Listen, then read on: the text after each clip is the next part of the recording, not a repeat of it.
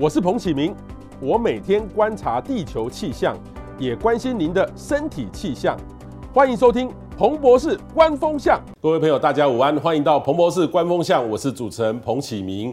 呃，各位知道有没有？我们身体上有一个特别的器官哈，差不多在这个地方哈。待会我要问医师，因为这个我们每天都要讲话啊，喳喳喳喳。其实这个呢叫做恶哈，颞恶哈。那我们很多呢看到很多的信息报道，有人去做了这个正恶的这个手术哦，让自己看起来更美观。那事实上我也也害怕，我记得以前哦，有时候一忙或干嘛，这个整个是常常咬。甘蔗吼，啊喳啊喳啊喳，就觉得这个会酸酸痛痛的，所以今天呢，我们就要来聊聊这个颞颌的问题哈。我们特别邀请到一位这个专家哈，我们特别访问到呃颞颌的关节专家刘玉泉。Hello，彭博士好，各位观众朋友大家好。好，这个玉泉兄呢，他本身呢现在在立康运动医学机构担任教研长了哈。他本身呢是啊，各位有没有现在看到阳明交通大学哦，有一点不习惯，但是你在台北对不对？是没错。阳明大学的物理治疗与辅助科技学系哈，你本身这个像这个是你就专门去做这个呃叫颞颌嘛，这个叫颞颌嘛？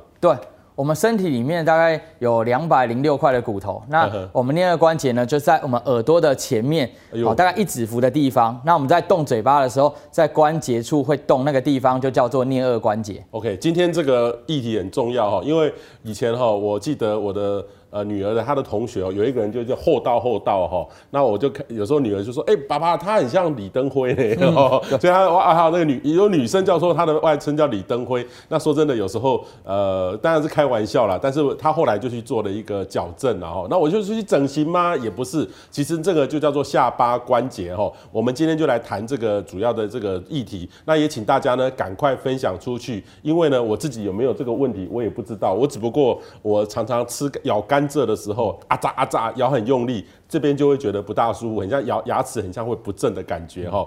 呃，我首先问哈，什么是颞颌？医生，你戴了一个头骨，可不可以给我们看一下？可以啊。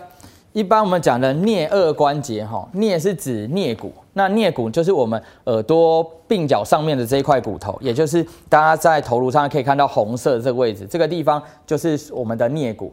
那我们讲颞颌的顎骨呢，大部分教科书上都会写叫下颚骨，都叫叫下颚骨。下颚骨。对，不过其实在国外蛮多的书上会写，就是颞颌关节的功能跟我们整个口腔有关系，所以其实不管不只是下颚骨，我们的上颚骨其实也都是属于在颞颌这个顎可能比较广义的范围里面。OK，所以指的是哪一块？就是指这个地方，这个地方，这个地方，咬合的地方，咬合的地方，所以也叫做这个下巴关节，是没错。OK，那它产生的问题呢，障碍有哪些？要看哪一科？因为我这样感觉起来，我要看牙科，还是要看骨科，还是看您附健科？颞颌关节其实在很多年前呢、啊，就已经被提出来探讨这样的议题。那颞颌关节，如果我们目前去评估病人的话，通常我们会分段分时期，然后去做一些评估。那通常第一期的病人啊，就像是博士您刚刚有提的，有一些人可能是在咬东西的时候会觉得关节处会酸痛啊，或者是在咬东西的时候会不舒服。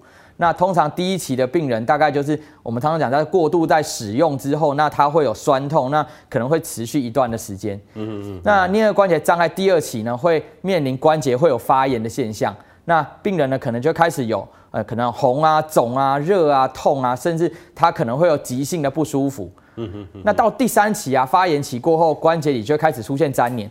那有粘连之后呢，他嘴巴可能就会打不开喽。那或者说，哎，他嘴巴打开到某一个角度，他开始会出现一些疼痛感。那最后呢，他进到第四期。那第四期就是他的那个发炎跟他的粘连问题开始减少之后，那我们身体会慢慢的恢复，那开始会出现一些。跟肌肉或跟一些筋膜有关的一些疼痛，那通常颞颌关节障碍病人呢、大部分人一开始可能都会去看牙科，或者说有些会去看耳鼻喉科，因为有一些人会有耳鸣啊、耳痛，或者说甚至有些人会觉得眼睛不太舒服啊，或者是有些人会觉得牙龈敏感。那早期大部大部分都是看牙科跟耳鼻喉科，那现在其实因为颞颌关节也是属于一个关节，那不管在复健科或是去找物理治疗师，也可以帮各位去评估颞颌关节的功能。OK，好，我们的物理治疗师他是这方面的专业哈，来、嗯、出了一本改孽归正哦、要改孽归正哈，要改恶归正，改恶归正，对对对，叫孽恶哈，这个叫做恶哈，恶哈，这个字还蛮特别的哈，是，就改颞归正，以下颚为中心的健康疗法。但是这个我没有办法自己运动把它自己推上去吧？哎，可以哦。其实这本书里面有提到蛮多，哎，比如包括评估的部分啊，或者说在这本书里面会有一些章节会教一般民众，哎，怎么去检测之外，会教大家怎么去做一些训练，让大家的颞顎关节可以更健康。OK，所以颞顎关节的障碍有哪些？像很像书里面有说到，就是磨牙哈，磨牙。我们很像每个人都会磨牙，对不对？是，每个人多多少少，你有些人比较容易紧张或紧绷的时候，你可能会咬牙，或者说有些人在晚上睡觉的时候会有一些呲牙咧嘴的发生。呲呲牙咧嘴的发生哈啊，大小脸是也是这样吗？哦，是。大小脸可能会跟我们两边的颞颌关节在移动的时候，两边的协调性不一样。那你有一边可能用比较多啊，一一边用比较少，那它可能就会造成你骨头两边长短不一样啊，或者说两边肌肉大小不一样，那就会有大小脸的发生。那那这种所谓颞颌关节障碍呢，包含那个，例如说后道。后道，后道，后道这样是有不好要要改正吗？还是说这个无所谓？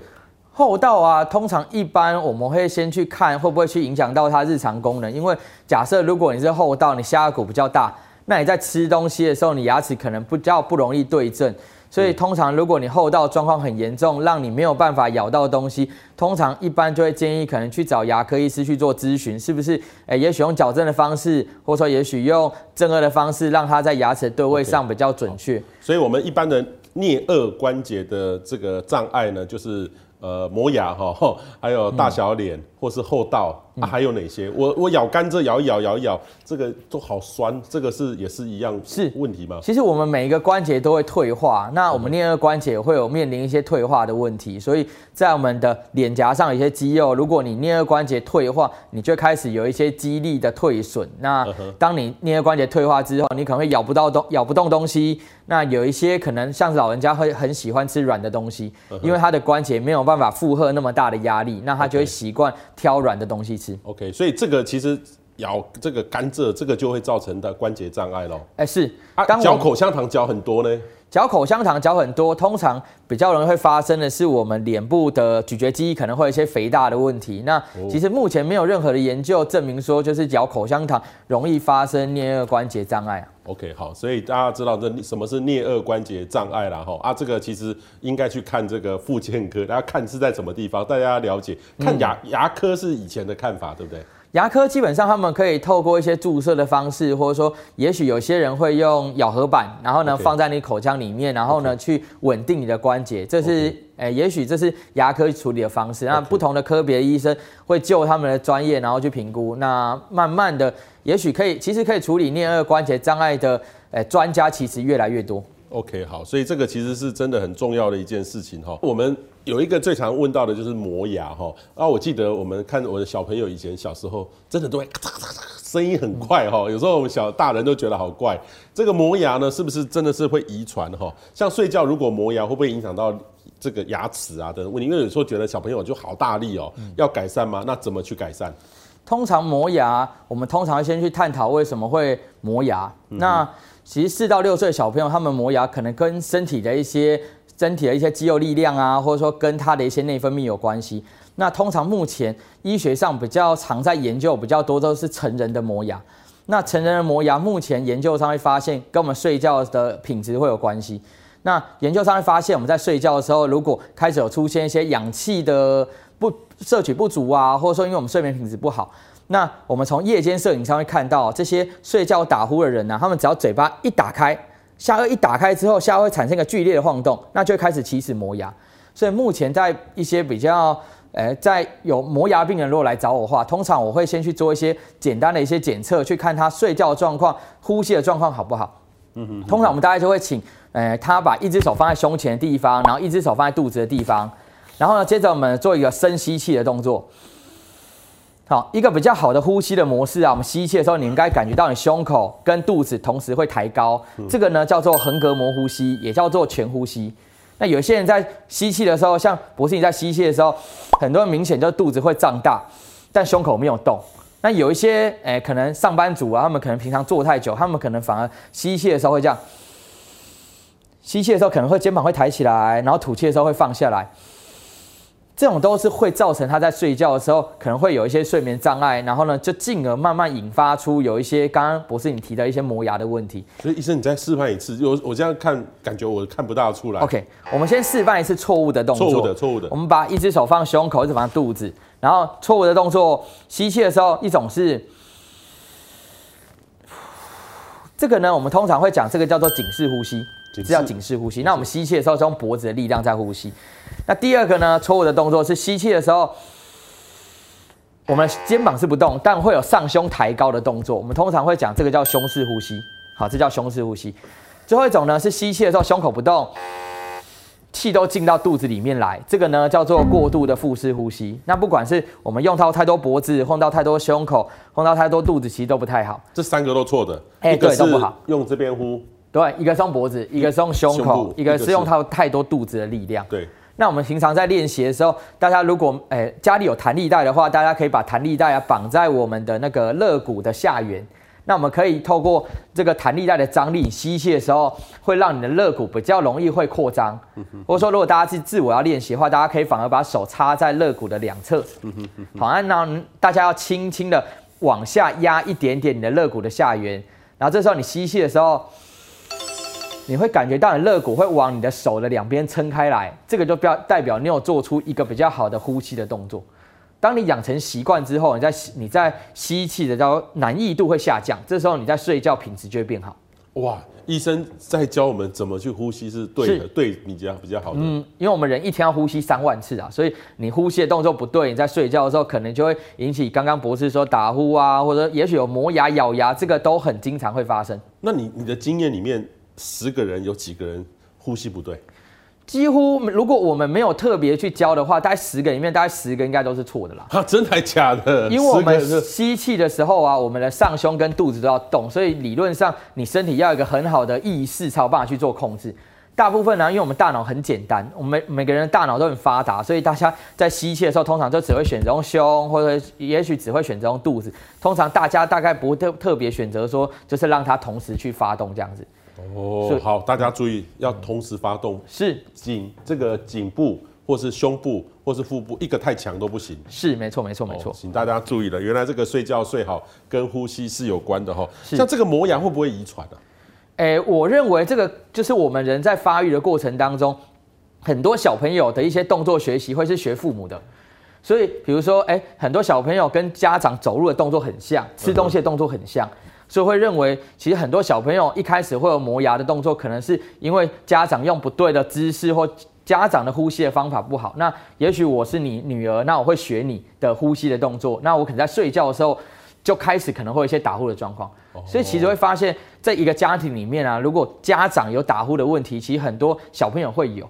但我会认为那个比较多是跟动作学习有关，倒不是真的跟遗传是有关系的。哦，OK OK 哦，所以这个只要有磨牙，还是要去改善，对不对？不能够不改善，还是说我们就当成小朋友一定会磨牙？因为我们牙齿外面有珐琅质，所以当你的牙齿一直在磨牙的时候，你的珐琅质会磨耗。这时候对他们小朋友在发育过程当中，他们牙齿如果磨耗，最最容易造成就是会有咬合不正的问题。哦，OK OK，所以还是要去看。是，没错。就只要是只要去磨牙就看，不是因为小朋友磨牙是正常的。对，基本上会建议大家，如果家里有小朋友磨牙。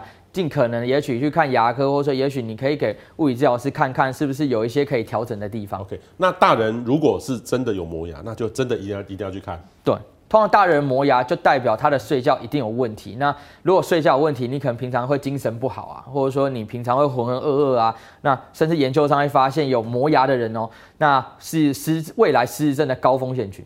哦，磨牙的人，失智症的高风险群、嗯、哦，所以大人要磨牙哦，一定要去看这个复健科哦，复健科这个很重要哈。然后半夜磨牙，这样很多人磨牙不知道磨牙整一次就会很醒，会酸的哈，那该怎么改善？嗯、通常夜间如果磨牙会酸到醒过来，通常一般跟两个有关系，一个是跟关节有关，可能因为关节持续的受力导致关节里发炎，不过这个其实比较少见。大部分磨牙会酸到醒过来，大部分都跟肌肉有关系，所以通常会建议观众朋友，如果有夜间有诶、欸、酸到醒过来，那我们可以针对一些肌肉地方去做一些按摩。比如说呢，在我们刚刚讲我们耳耳朵上方鬓角处的地方，这边有一条肌肉叫颞肌。那颞肌太紧的时候，比较容易会造成我们有一些叫做夜间紧咬的问题。那我们就可以在耳耳朵斜上方鬓角处的地方，然后呢去做一些按摩。那有一些人会有太阳穴疼痛，也会跟我们这个红色这一块的颞肌会有关系。嗯哼。另外可能会造成夜间会醒过来，就是跟我们的下颚骨的转角到我们的颧骨这边有一条肌肉叫咬肌。有时候咬肌咬太紧啊，也会容易酸，因为这条肌肉它比较容易会疲乏。嗯、所以呢，我们大家可以试着，就是你稍微用稍微出点力气，然后摇摇起来。那你在脸颊处有鼓出一条肌肉，那如果你夜间酸到醒过来，你就可以针对它一样，你就是用搓揉的方式去做一些按压，通常做一些。肌肉按摩，或者说你做一些热敷完之后，通常你的症状都会大幅度的减缓。OK，好，所以这个改善磨牙哈，可以用这样的方式去进行哈，按摩哈可以改善哈。然后牙套脸是牙齿矫正所造成的吗？因为像这个问题呢，我觉得很多人都会遇过。像像基本上我们台湾的这个小学生哦，你仔细去看他，国中生都是装牙套的很多啦哈，等于是牙矫正。好，什么是牙套脸？欸我们在矫正完之后，通常大家的脸型都会有大幅度的改变。那为什么会出现这样的现象？因为以前传统做矫正的时候啊，大家都会在铁牙齿上，然后去绑一些铁线。那这些铁线呢，其实它主要目的是要让我们牙齿可以互相的移动。不过一旦绑铁线之后啊，你的那个下颚骨的动作啊，会瞬间少非常非常多。所以其实牙套脸由来，其实是因为我们矫正线绑住我们上下颚骨之后，它限制了我们下颚的动作。当限制下颚动作之后啊，就很像有些人骨折骨裂之后会在脚上去绑石膏嘛。嗯、那我们在这个铁线会限制我们下颚动作之后，会造成我们脸部周遭的一些肌肉会有一些萎缩的现象。所以很多人在矫正完之后会发现，他两颊会稍微有点凹下去。那个其实是因为长时间下颚的活动量范围变小，然后导致的一些咀嚼肌萎缩的现象。OK，那这个还是可以改善的。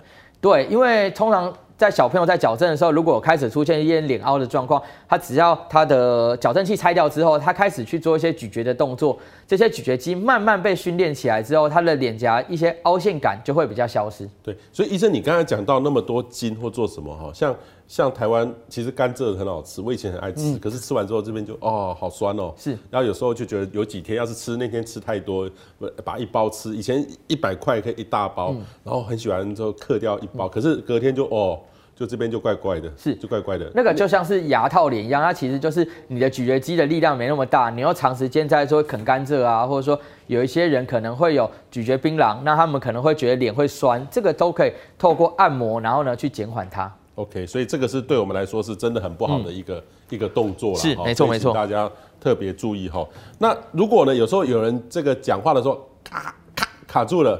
这个落下，对，有点有点是脱臼的，等于是这样脱手手会脱臼，这个也会脱臼，对不对？是，没错。我们每一个关节啊，它都有一个空间在，所以当我们下颚啊离开它的关节太远，那我们通常就会讲叫半脱位。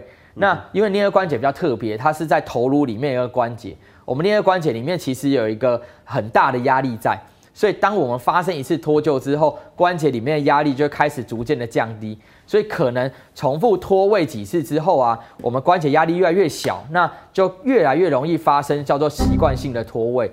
所以假设如果有习惯性半脱位的观众朋友，大家回去可以试试看，也许你可以去找一块新的橡皮擦啊，要记得要去找无毒的橡皮擦，或者说大家可以去找，比如说猪血糕，有一点点厚度，那也是软的东西，那你可以把它放在后排牙齿的地方，然后用你的上下排牙齿轻轻的咬住。轻轻的咬住这个动作呢，它可以去训练我们刚刚有提到在耳朵耳前鬓角处那一条颞肌。当你颞肌的肌肉力量比较大的时候啊，它会就会把你上颚下颚骨吊得比较稳定。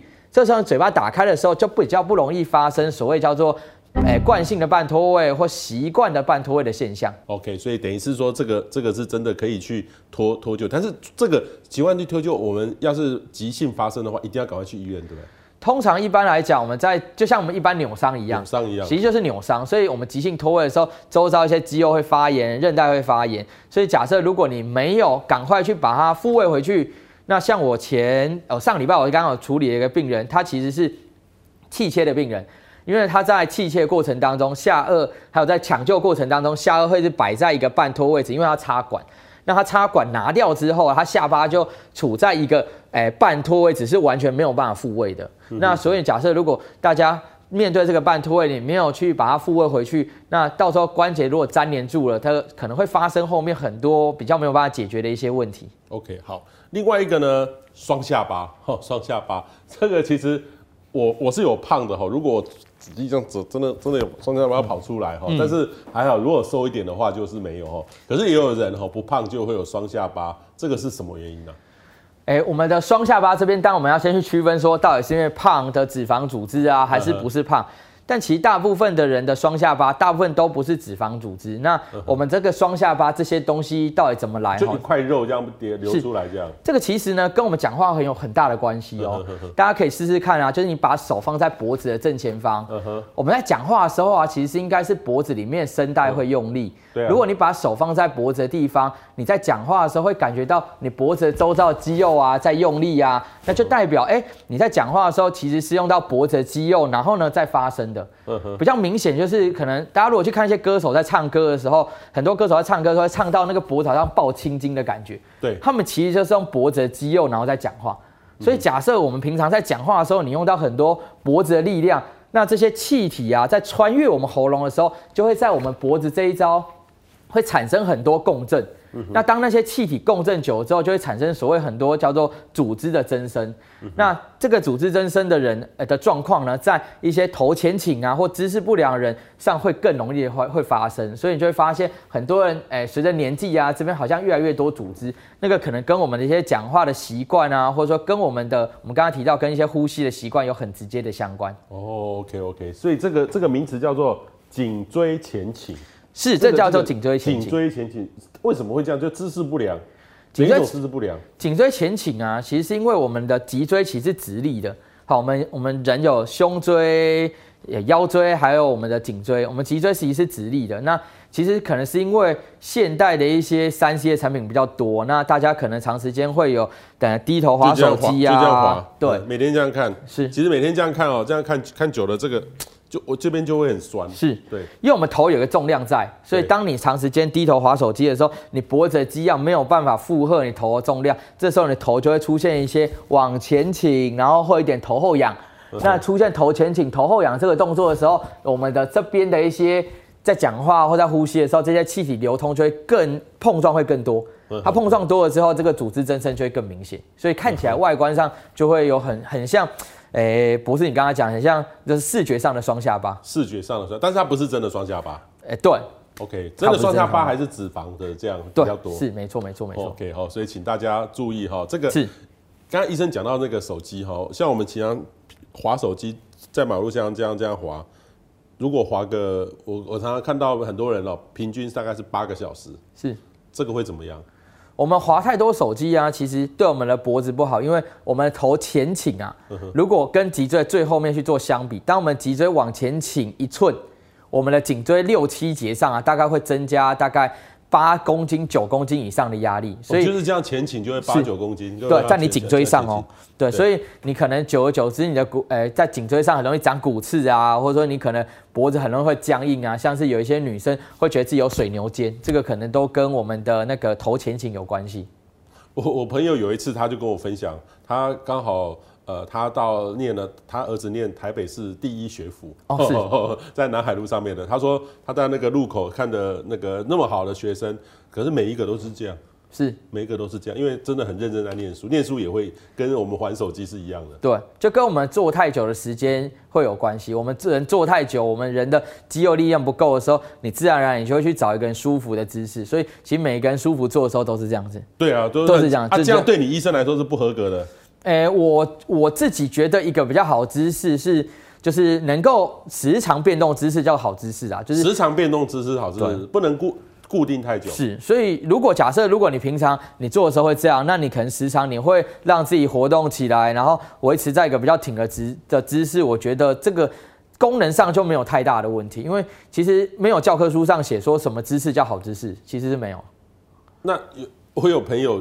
就是喜欢躺在床上看追剧啊，是。那现在都有那种设备，这样弄的，躺着这样我这样直接这样看是、啊、OK 吗？这个我觉得至少它有一些设备在那边的时候，我们头比较不会有过度前倾啊，或不会有后仰。就科技来自于人性啊，所以当哎科技在发达的时候，我们为了避免身体的一些问题，但自然而然就会研发出一些科技产品这样子。嗯哼，就是还有一些人是直接架在身上，然后直接在你前面这样看。大陆应该好像有那种穿戴式，然后会有一根很像那个竹蜻蜓，然后到前面，然后会有那个手机就在前面。那、啊、这样是 OK 的，这样至少比你用手拿低头来讲，其实真的是比较好一些些。好好，然后另外一个呢，就是我讲到大家看到用电脑久了，下巴就会前伸哈。脖子前倾，这到底如果是这个吴像吴国博一样，我们现在讲到这个脖子一样，这到底如果你等等于没办法啊，都要这样做的话，有办法改善？嗯，这个呢，我们会分两个阶段来跟大家做分享。就是第一个呢，其实研究上有发现，就是我们当我们人哈很专注在一个东西的时候，我们身体就会自然而然会往那个地方靠近。对，对，其实那个是我们生理上自然而然发生的反应，所以。当我们如果低头划手机，或者说我们有乌龟脖的状况发生，其实我们最容易其实会发生，除了脖子痛之外，不知道博士你有没有经验，就是你划手机划太久之后，你眼睛也会酸痛。我我的我的经验是说，如果那天都是很多电话，然后必须去回信或干嘛，嗯，我大概五六个小时，我就觉得好累哦，我就想要换一个场合，不想做眼睛的事。是因为我们在看东西的时候，我们眼睛也会有就是。会移动，所以当你低头滑手机看太久之后，除了脖子前倾，眼睛也很容易会有酸痛感。所以，我们面对这种乌龟脖子的问题啊，大家第一个可以做的事情就是，大家可以试着就是睁一只眼闭一只眼，然后你打开的那一只眼睛啊，做眼球绕圈的动作，就两边都可以这样去做练习，试着让你眼球可以活动的空间角度增加，这是一个可以去改善我们眼球酸痛的一个状况。Okay, OK，另外研究上也发现啊，我们控制眼球的这些肌肉啊，它的那个侦测器是在脖子的地方哦，就在我们脖子脑后的地方，所以其实我们光是动眼睛啊，其实也可以让我们的脖子可以放松。嗯哼哼。那当我们一直维持在这个头前倾的状况之下，诶，通常如果大家去看复健科啦，那不管是物理治疗师或教练，大家最喜欢教的动作就叫做缩下巴的运动。缩下巴。对，缩下巴。不是，你先做一次，你如果你听到缩下巴这个动作，你会怎么做？你就会大力的压出双下巴，对不对？对啊，对啊。这个是一个叫做医学、叫做翻译上名词的问题。因为缩下巴这个动作，其实它的目的是要去训练我们的颈椎。颈椎。假设如果我们要训练颈椎的时候，我们做这种用力缩下巴这个动作的时候，其实颈椎反而会更差。哦，更差。所以不要有下巴跑出来是最。对，所以其实我们在做缩下巴这个动作的时候，下巴其实是不动的。那其实是因为以前可能大家在教这个运动的时候，我们从画面上会看到我们的下巴会稍微去做一点点头。那因为我们会从视觉上看到下巴会动，所以我们就把这个运动把它称叫为缩下巴。缩下巴。但后来的人，大家只要听到缩下巴，大家就会用力去挤双下巴，所以这是一个非常不好的习惯。那我现在呢，我透过一些简单的一些指令，那也。让观众朋友，然后呢，也跟博士我们一起来做一个非常标准的缩下巴的动作。缩下巴等于是这个改善我们上班族脖子前倾。对对对对对对对。来，这个动作啊非常非常重要，大家一起做哈。好好。第一个动作呢，大家先试着帮我去把你的上下排牙齿做对齐的动作。对。上下排牙齿蹲先对齐。这样这样对齐。是因为我们在头前倾的时候，我们下巴是会后缩的，所以我们要先把上下排牙齿对齐。嗯哼。我们保持上下排牙齿对齐之后，让我们的眼睛呢直视正前方。眼睛直视正前方之后呢，接着呢，我们把我们的视线往下五到十度，让我们视线往下五到十度之后，你开始会觉得有点脖子被拉长的感觉。记得呢，在这个动作过程当中，你要保持你的上下排牙齿是对齐的，好，保持微笑。这个呢，就是我们常讲缩下巴的运动，有三个重点。第一个呢，我们下颚需要保持在原来的位置，不能把下巴用力往后压。第二个呢，我们要透过眼睛的动作去导引，因为我们眼球的动作有助于脖子放松。第三个，我们要有脖子拉长的感觉，所以如果你没有脖子拉长的感觉，大家可以回去找一点点有重量的书，你可以把它放在你的那个头顶上。你要在做缩下巴动作的时候，你要感觉你要帮把书顶得很高很高的感觉，这样才代表你有把缩下巴的动作做对。嗯哼，医生，我问你，我我如果这样上下台的时候，我觉得我会关注到我这个。咬合就会有一点改变，那正常的是是是是。就是这样，是因为我们在做缩下巴运动的时候，我们牙齿是不可以咬紧的，牙齿不可以互碰，所以呢，我们在在提醒观众朋友，在做缩下巴这个动作的时候，一定是要把上下排牙齿围的分开，然后把上下排牙齿稍微对正，那在做缩下巴这个动作的时候，才能真的去训练到你颈椎的地方。嗯哼哼，好，这个真的很重要哈，各位上班族哦，用电脑很久了哈，其实这个这样做是真的很重要，这个尤其大家现在的这个手机哈。这个医生最应该最讨厌我们用手机，可是我们现在已经黏黏到说这个每天看手机哦，有时候很不好意思，啊六七个小时，我有看过十二个小时的，嗯，这个到最后这边都会身体很大的负担哦。对。当我们头过度前倾的时候啊，我们的颈椎的第一节旁边会有血管啊，会到头的地方。当你头过度前倾的时候，你脑的血流量会很少。就像你刚刚博士有提到说，如果我们长时间滑手机，为什么会感觉到疲累感？其实是因为你大脑有一些缺血或缺氧的问题。那就可以透过我们刚才提这个缩下巴的动作，然后呢去做一些训练，这样子。OK，好。那接下来呢，就是说这个大小脸哈，如果真的发现大小脸跟脸型不对称，跟吃饭姿势有关系吗？要怎么改善？因为其实有时候我也注意到我自己的左脸的这样也这样的感觉哈，跟右脸这样的感觉哈，哎，奇怪，我有时候觉得很像明星都有说，哎，你你喜欢看哪哪边脸比较好看？但真的有有这个差别？没有人是是不是是不是就以你们这个医学的角度哈，其实一个人两边脸看的感觉是真的不一样。是。因为我们下颞颌关节在动的时候，一定是两边同时动，那通常都会一边动比较多，所以通常一般颞颌关节两边对称性很高人其实很很少的，所以通常大部分人都是一边脸比较好看，一边脸比较比较就是没有那么发达。但其实我以我自己的临床经验会发现，其实脸比较发达那一边啊，通常颞颌关节都比较有问题，通常。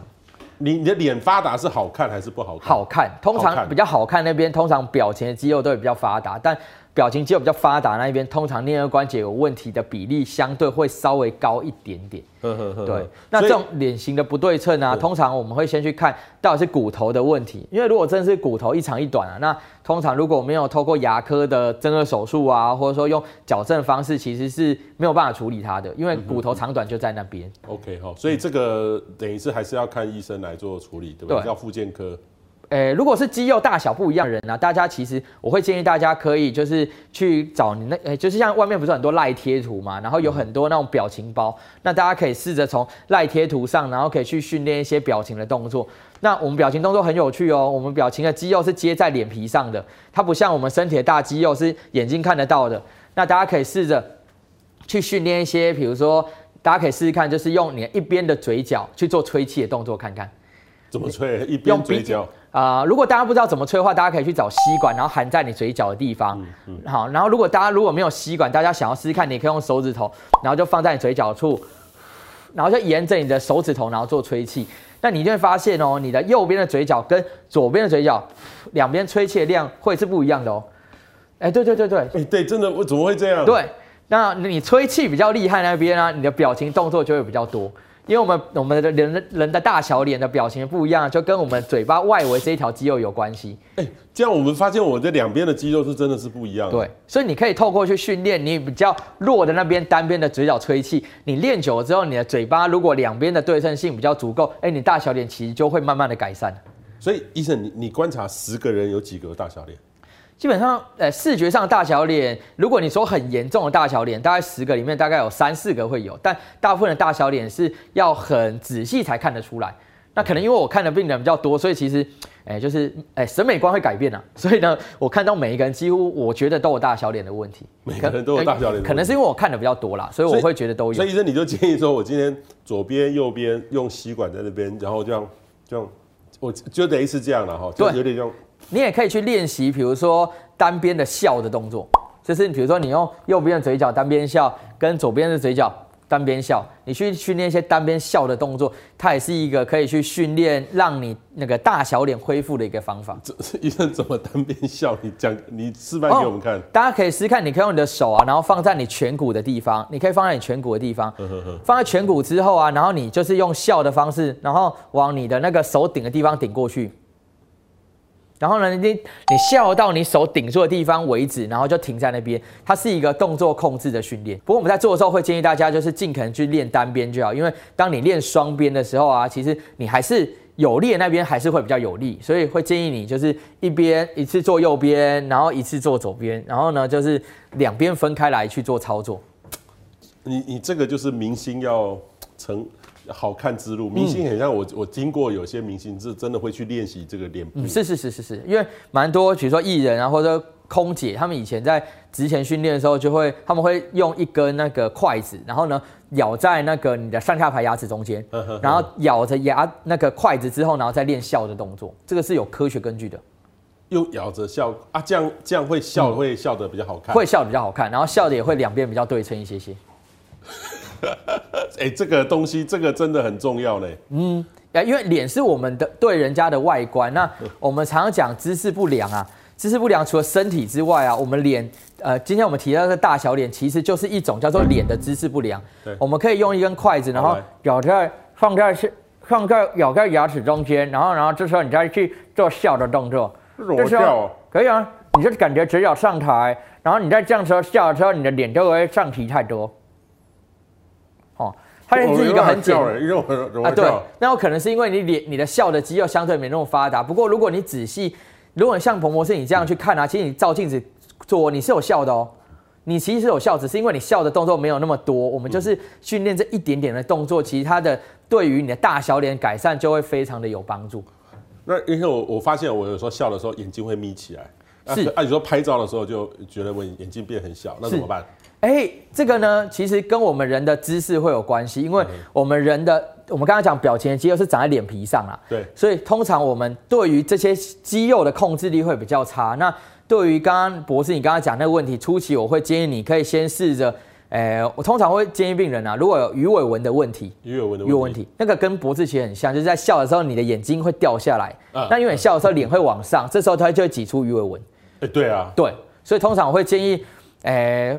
回家的时候，大家可以对着镜子，就是把眼睛稍微撑开一点点，然后练习笑的动作。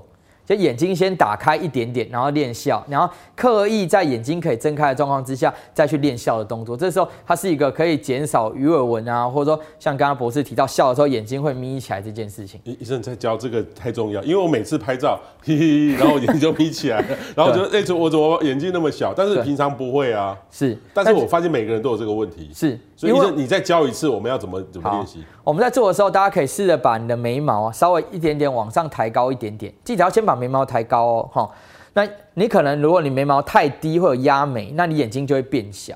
那我们把眉毛稍微抬高之后，记得眼睛打开，保持保持眼睛可以打开的状况之下，嗯，然后这时候再做笑的动作。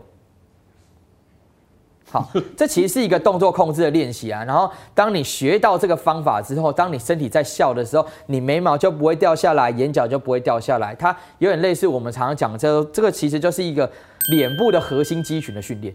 哦，所以各位知道要好看，要好看，要付出努力，要要付出努力的。就是我像我就是没有没有没有这个变得没有去练习，所以这个这个就会变成说这个这个眼睛哈就会眯起来。所以啊，今天医生解决我这个问题。可是我这样你这样眼睛这样上抬头纹就跑出来了，怎么办？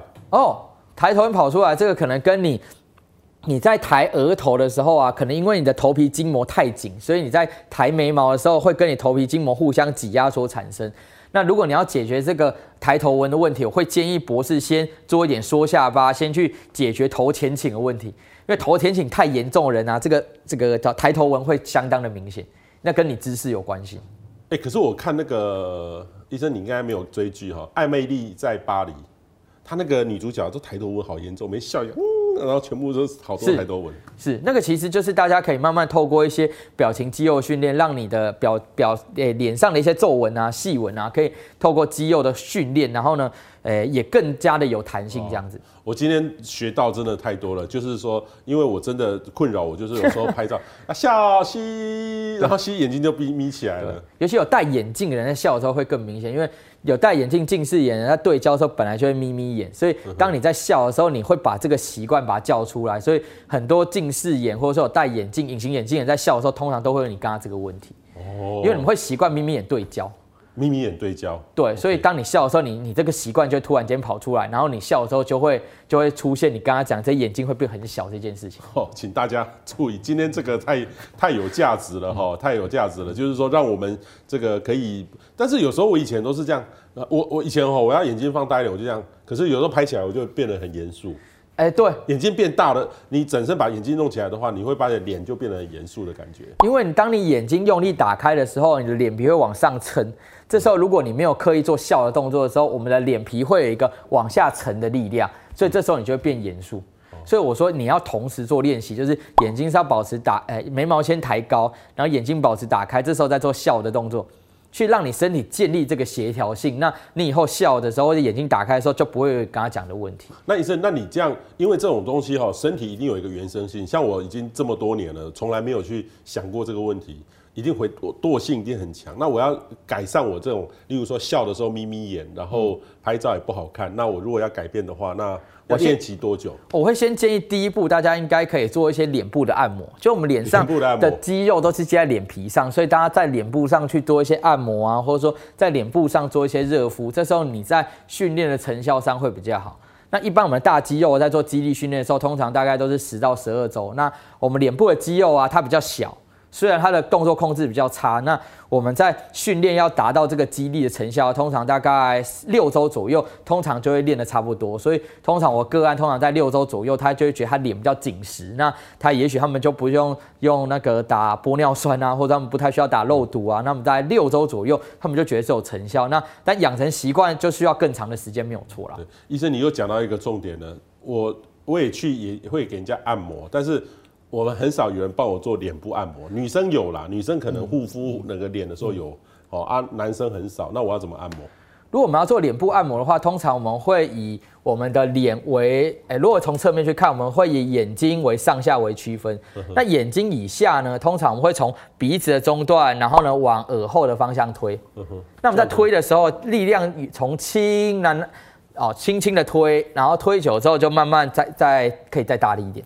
嗯哼，好，这是眼睛以下，那眼睛以上的部位呢？我们的要往额那个额头的方向推，额头的方向推，都往上推，都往上推。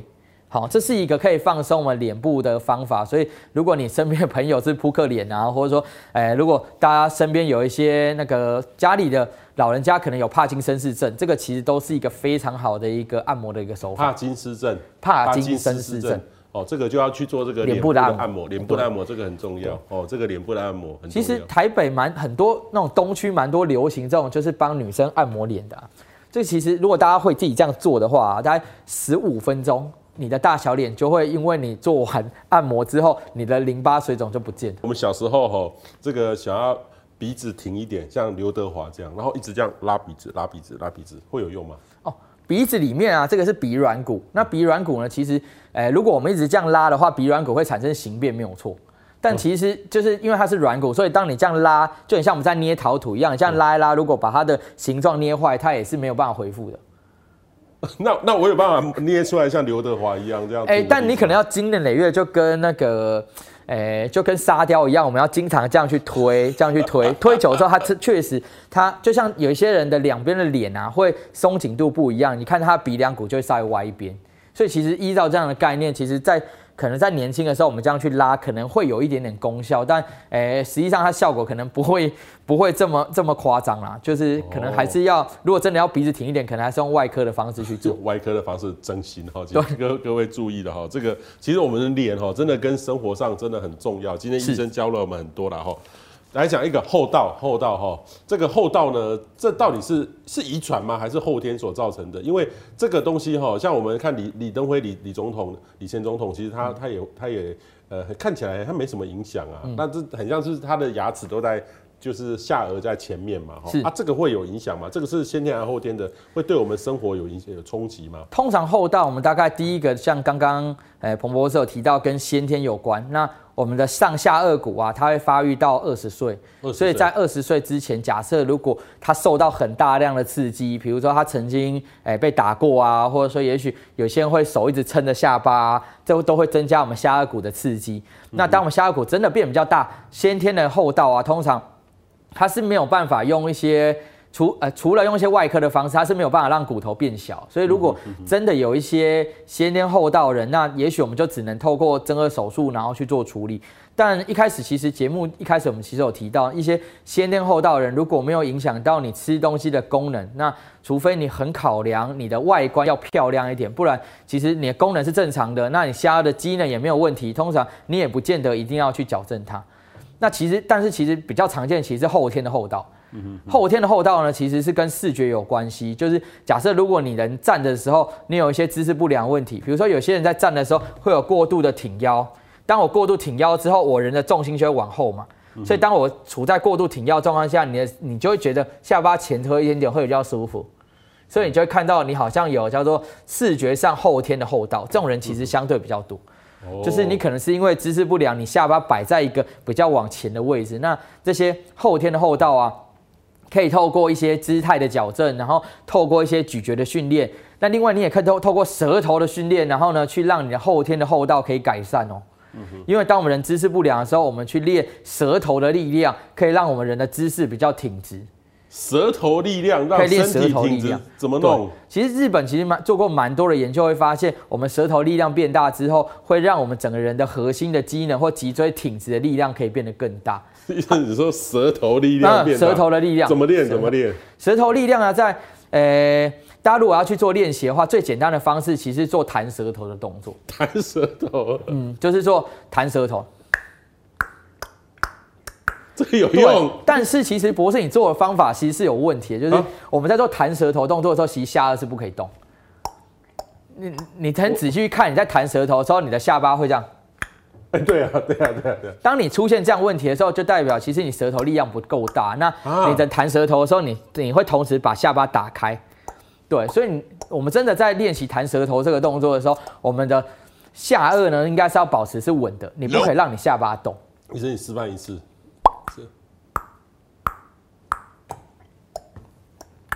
好好，我这样好辛苦哦，好辛苦哦。对，就是我们要在保持在上下排牙齿是不动的状况之下，这时候我们练舌头力量才会真的练到舌头的力量。那你会发现，如果你下排牙齿不动，下顎骨不动，你弹舌头就没有那么有力，其实就代表你的舌头其实力量是没那么够的。那舌头力量够会怎么样？会不会变大舌头？哦，其实不会，因为我刚刚有提到，其实我们常常讲核心肌群的训练嘛。以前大家核心肌群训练，大家都在练肚子。因为研究上会说，肚子力量变大，你腰椎会比较稳。嗯哼。对，但因为我们刚刚讲脊椎有分颈椎、胸椎跟腰椎啊，那颈椎怎么办？嗯哼。我们核心怎么？我们我们要如果要让颈椎比较稳定，我们其实最好的方法其实是练口腔的力量。那更严格来讲，口腔力量最好练的就是舌头的力量。那除了弹舌头之外，其实呃大家其实最好做的就是大家可以试着把整个舌头。舌面贴附在口腔的上方，嗯，这个动作其实很多咬牙跟磨牙的人呢、啊，呃，耳鼻喉科医师都会教病人做，就是放在上面，上面，你要把整个舌面贴上去哦，不是就舌尖，整个舌面都贴附到口腔的上方，哦，然后用力的贴着。那如果有潜水的观众朋友，应该会更知道这个动作，因为我们在潜水的时候，如果要排气的时候，教练都会教你把舌头往上贴上颚，然后去让你耳咽管可以打开。哦，对，okay, okay. 舌头力量变大之后，对于大家的颈椎啊，其实健康程度是会增加非常非常多的。哦，那你刚才讲过这个 弹弹舌头，我我以为你要像我们要像那个那个抓那个仓一样，把把那个做抓。哦，没有啦，我们就是在口腔里面，然后做弹舌头的 动作就可以。如果要做几下？如果大家真的不会做弹舌头啊，大家可以试着先把舌头贴附在上颚。嗯、你舌头贴附在上颚之后，然后用力的把舌头往后收。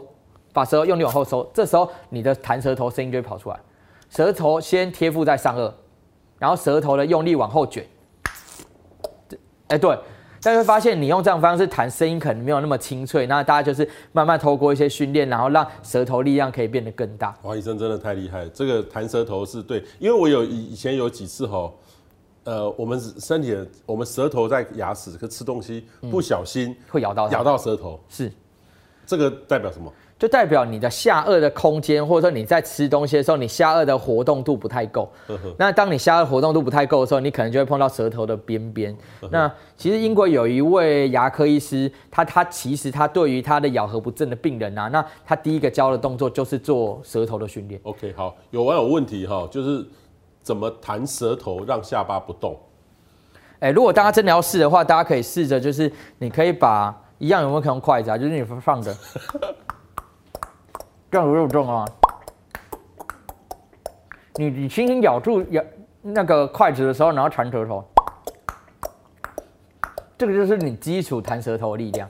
所以你你筷子拿掉之后，你弹舌头会那么大声，都是下巴做的。对，我们在弹舌头的时候，下巴是不可以动。对对对。对啊。其实你看我，其实因为我平常讲课讲很多，其实我舌头其实蛮有力的，所以其实你会发现，如果我没有用筷子，然后我拿筷子，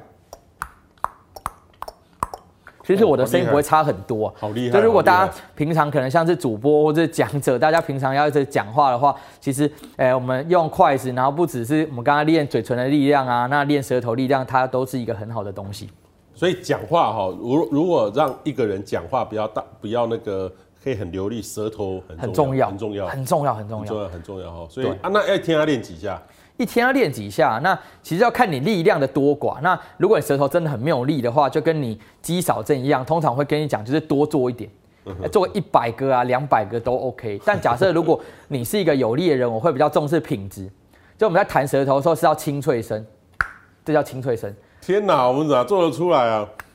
那这我刚才弹那个，哎呦，这个就是水声比较多。这就水声比较多，那我们就会要求品质。那，哎，品质建立的出来，其实才真的代表舌头是比较有力的。所以医生，有力你打一次给我看，有力跟没力，这就有力，这个就是有力，这个有力，这有力的是清脆声。那没有力人，它是会有水口水的声音。哎，那我就是没力的。对，会有口水声。我问你知道，一百个会不会抽筋？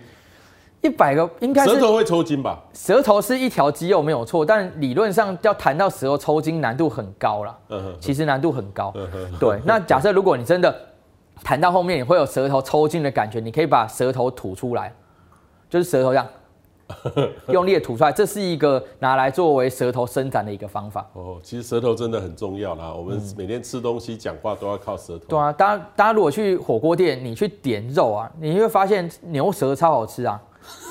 因为你每天都在讲讲话，所以舌头超那个舌头会超有弹性。所以大家如果去火锅店，你弹哎，你如果你喜欢吃牛舌，你就好好训练你舌头的力量。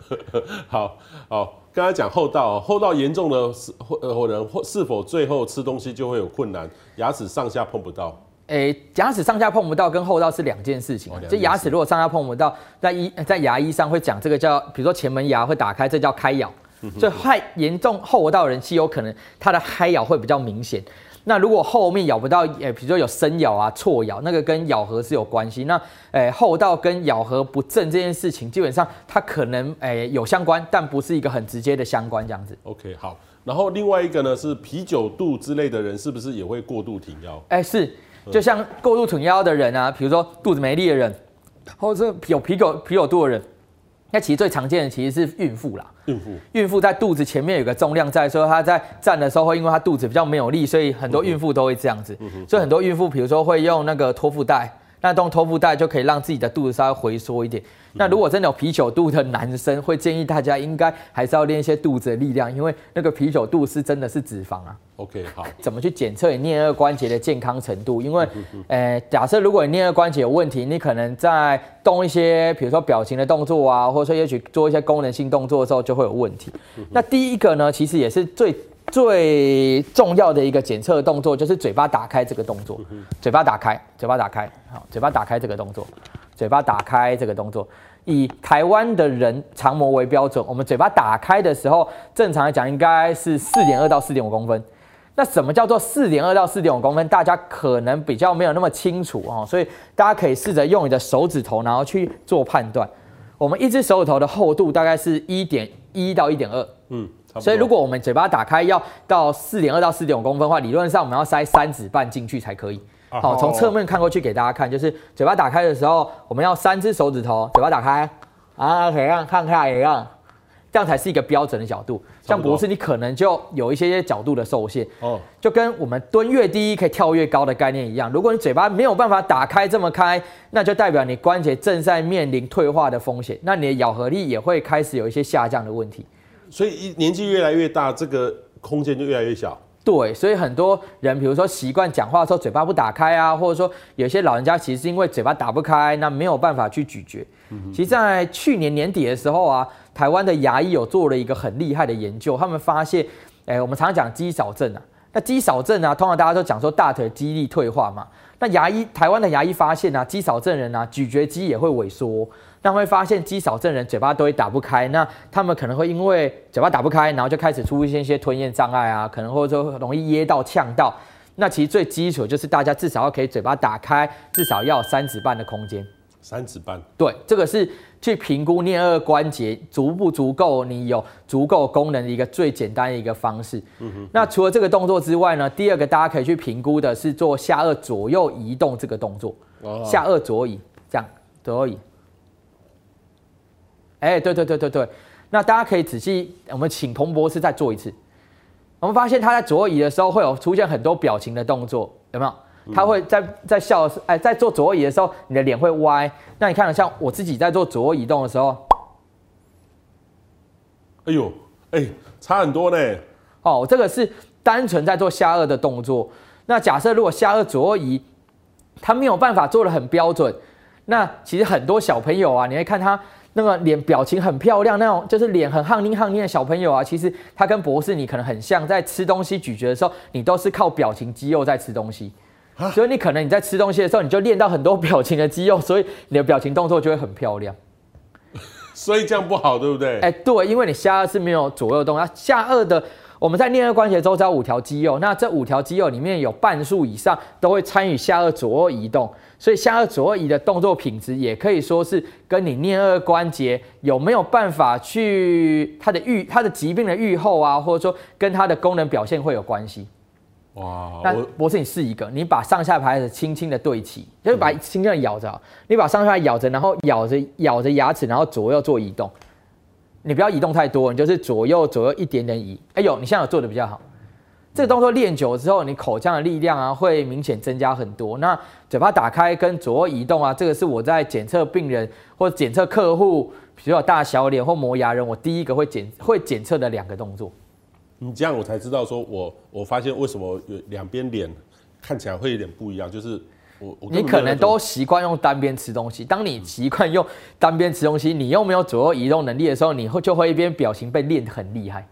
所以就就等于是一边的好看，一边不好看。对，对，那你可以特别去练你不太咬的那一边。当你下顎一直往你不太会咬那边在动的时候，你那边表情肌肉就被练起来。虽然这个也不是很好啦，但就是它就是一个让大家可以诶、欸、改善功能的一个方法。哦，没想到我们吃东西等生活里面有这个口腔的这个呃颞顎哈，其实这个这个是我们影响到我们生活很多很大，嗯、然后跟我们美观也有关系，跟我们的健康也有关系。嗯是哦，所以这个其实是请大家呢一起哦跟着医生来练习哦。今天我们学到好多这个如何让自己哦这个呃笑起来可以漂亮，这个要练习。是哦，医生最后我们再做一次。可以啊，可以啊，可以啊。我们把我们今天教过几个动作，然后来带大家做练习。第一个是教大家做缩下巴的动作，那大家试着把上下排牙齿对齐，然后呢嘴唇轻轻的闭起来哦，然后上下排牙齿对齐之后，然后眼睛直视正前方。让你的视线往下五到十度，然后感觉你脖子有被拉长的感觉，不要硬去推下巴哦。我们在做缩下巴动作是不会挤出双下巴。那我们可以维持在这个姿势八到十秒钟，然后呢，我们可以重复去执行十个。这是我们今天讲的第一个动作。嗯哼，好，第一个。第二个动作呢，我们怎么去让我们的表情肌肉比较对称？那我们今天教的方法是，大家可以准备一只筷子，然后呢，做单边。哎，我们可以夹住筷子之后，然后去做单边笑的动作。不是很难。单边笑动作，可以做单边笑动作。好，这个呢是去练我们表情的动作。那另外博士有提到说，就是如果他笑的时候会有那个眯眯眼的问题，嗯、大家可以试着把我眉毛轻轻的抬高，眼睛打开，保持眉毛抬高，眼睛打开的状况之下，然后去做笑的动作。这是一个意向的训练。好，这是一个意向训练。这个要练，这个要练。最后呢，我们还有提到去练嘴巴的力量，我们可以做单边的嘴角吐气，好，单边的嘴角吐气，单边的嘴角吐气，是要要要等一下鼓起来嘛？哎、欸，对，我们可以鼓起来，你会觉得比较好吹。那我们可以重复去执行数数次。对，我们今天讲这个动作是舌头的动作，那大家可以试着把用做弹舌头，那保持下颚不要动。那怎么让下颚不要动？我们可以一样用筷子放在我们上下排牙齿中间，然后这时候再去练舌头的动作。其实颞颌关节涉及的动作其实非常非常多，我们今天就是先用一些简单的方式，让大家透过一些方法，然后去增进整个诶上颈背部啊，到我们的口腔的机能。嗯哼哼哼，好，今天非常谢谢我们的复健师哦，这个。物理治疗师应该是叫复健师，不是叫物理治疗师。啊，没有，是叫物理治疗师。物理治疗，因为复健的领域有包括有物理治疗、职能治疗、语言治疗。那物理治疗其实我们比较多是就在分析动作。OK。所以其实我们今天讲了很多动作分析，比如说为什么会有鱼尾纹啊，或者说我们为什么会有头前倾。好，那我们就透过动作分析，然后先跟大家讲原因，然后呢再跟大家讲怎么去做一些训练的动作。让我们一起改恶归正啊！好，好，非常谢谢这个我们的玉泉兄，谢谢，谢谢大家。谢谢彭博士。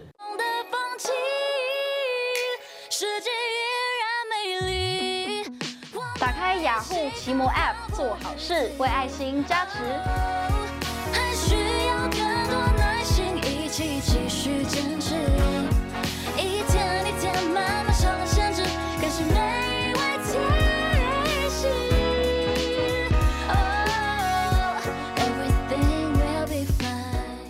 雅。